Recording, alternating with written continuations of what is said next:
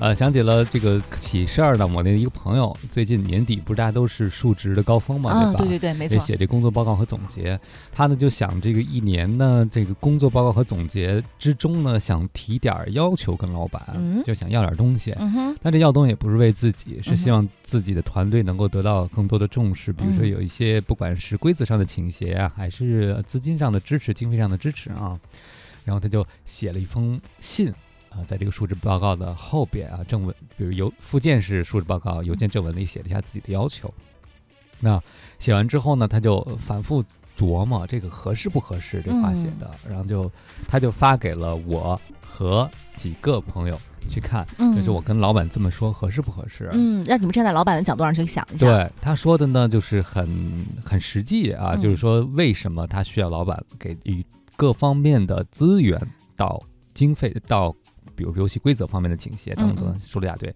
然后呢，我们就每个人提了不同的意见，当然我嗯们也不知道别人提什么建议了，我就说了我的，我说挺好的，我觉得唯一的问题就在于说他前面说的特别的，嗯，怎么说呢？就是说，哎呀，老板特别不好意思啊，我知道你也特别难，但是我怎么怎么怎么怎么样，就是他有一段是这个文字啊，嗯，我说你要不要把这段去掉？底气很不足的表对现，对对，嗯你要提要求，你就正当的，觉得你自己要求正当才跟老板说的嘛嗯。嗯虽然可能因为你知道人抹不开面儿嘛，我这朋友嗯比较腼腆的人，不是不喜欢提要求的，所以这个十八年、十年提个要求，就一定要追一大堆，说我也很不好。他实际上是把内心的纠结写到第一段了，你知道吗？嗯明白了我知道您也很忙，很不容易，蛋糕那么大，就是等等等等啊。我说你把这段去了，我的感觉是啊，嗯，然后后我就发现每个人给他建议都不一样，还有人就建议他说。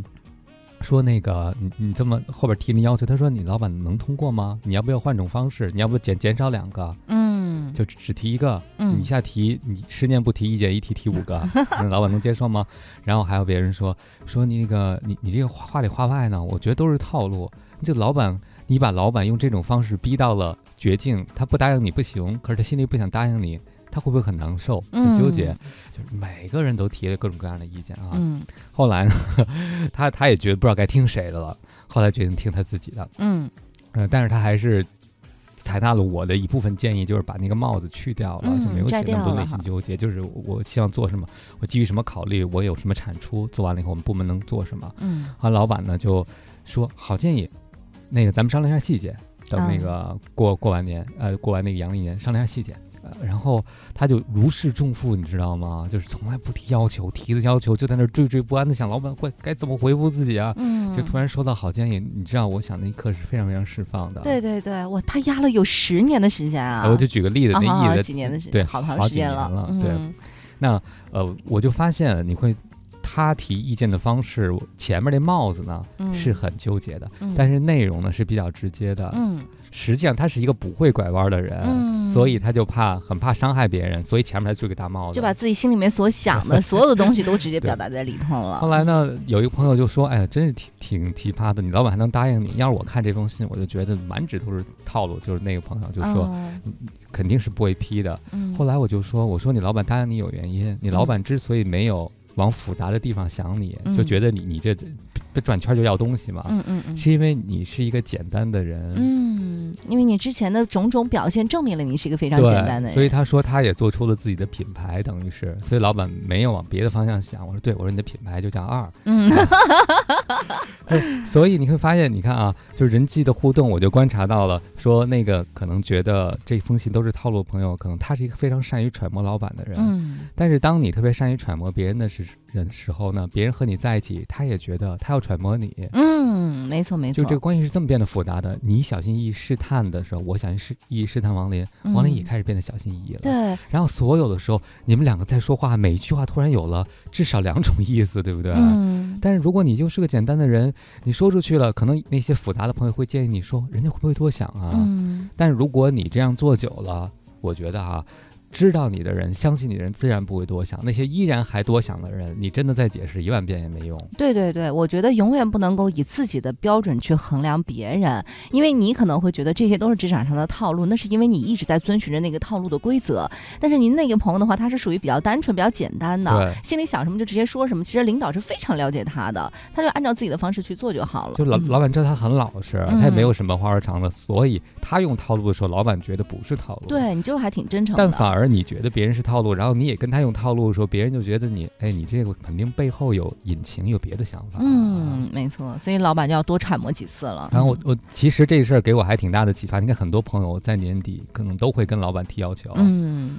但有些人就想，老板会不会看穿我的小心？老板当然会看穿，所以你不妨就把你的小心思写出来。嗯，当然，你也不能吃吃果，就说我想要什么想要什么。最终，嗯老板之所以把资源和什么东西给你，第一个是基于你过去一年究竟做了什么，对，还有就是你拿到这些东西以后，你能继续贡献什么？对如果你只是一个就是从来都不干活的人，我觉得你套路使得再深，你要东西的时候，以以老板也可能会不批，所以你就干脆别要了。对那样可能会给你减分，对不啊对？嗯，就是这个东西的话，其实都是跟我们的既往有关系的。那您说，就是我觉得其实，在你跟上司的这个相处过程当中的话，其实还是有很多微妙的东西可寻的。那就是如果说有一些朋友现在可能刚刚，比如说进入到一家新的公司，看到了一个新的老板，他现在想要重新再开始的话，需要怎么样才能取得老板的尊重和信任呢？哎，我觉得第一个你要澄清楚，老板曾经指出你的问题，比如在过去一年他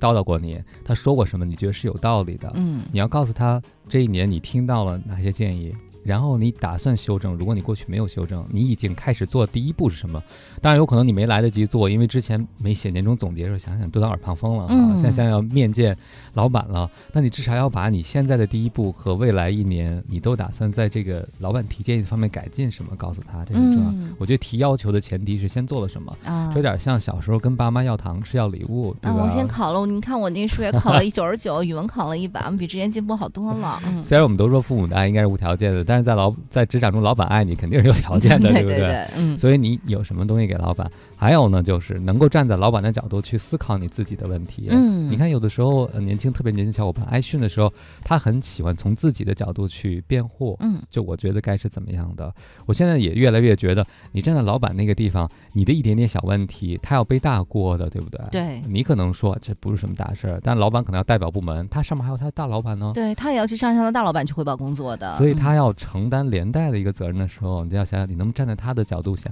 你的一点点不注意会不会给他带来什么麻烦？嗯所以我想，这个人最深的情感就是我懂得你在经受什么，是吧？嗯我懂得你会经历什么，这肯定关系就近了嘛。就还是换位思考，成为别人的重要他人。哎，对，成为别人的重要他人。所以，如果大家提要求之前，不妨先检醒一下自己，包括如果你没来得及做，你新年打算做什么，可以列到嗯，计划里。对，那我还有翻盘儿的机会吗？比如说之前给老板留下的印象太差了，但是我现在有点醒悟了，那我还有翻盘儿的机会吗我？觉得，如果这届翻不了，下个老板你可以翻吧。 我天 哪！ 关键是，呃，嗯你努力是为了自己，嗯啊，那还想就是最后告诉大家，我刚才说的那个例子，如果你复杂，其实你周围的世界就容易变得复杂。嗯，如果你真的觉得这个世界太复杂了，你不妨从自己变简单点儿开始。嗯嗯，然后你整个的运行规则可能就会变得简单一对些了。